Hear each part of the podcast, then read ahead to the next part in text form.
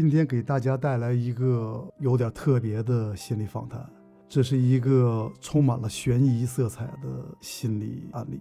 这个案例不但对于惊恐发作的解决，甚至对于正在养育孩子的父母，尤其是孩子仍然处于未成年阶段的父母，有一定的借鉴意义。十二月十日左右，我在一个朋友的直播间。偶然听到了网友金泰分享了关于自己的一段经历。他在上大学期间参加了一个朋友的葬礼，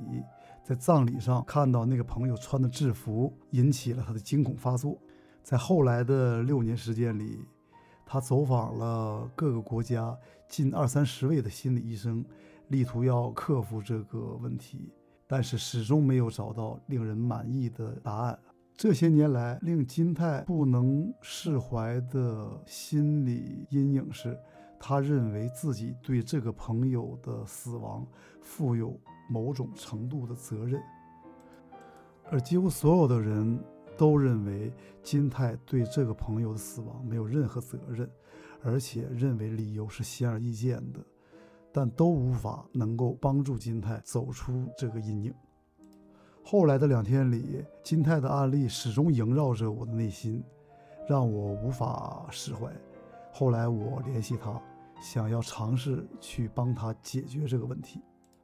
三天后，也就是十二月十三日，我们进行了一次两个小时三十分钟左右的对话，结果也出乎我的意料。之前我们所有人关注的焦点。实际上都不是这个问题的最终原因，而那个真正的原因隐藏得如此之深，伪装得如此之巧妙。感谢金泰勇敢地愿意把这段对话呈现出来，其中只有一个地名和一个职业被后期替换过，另外对话也经过了后期的变声处理。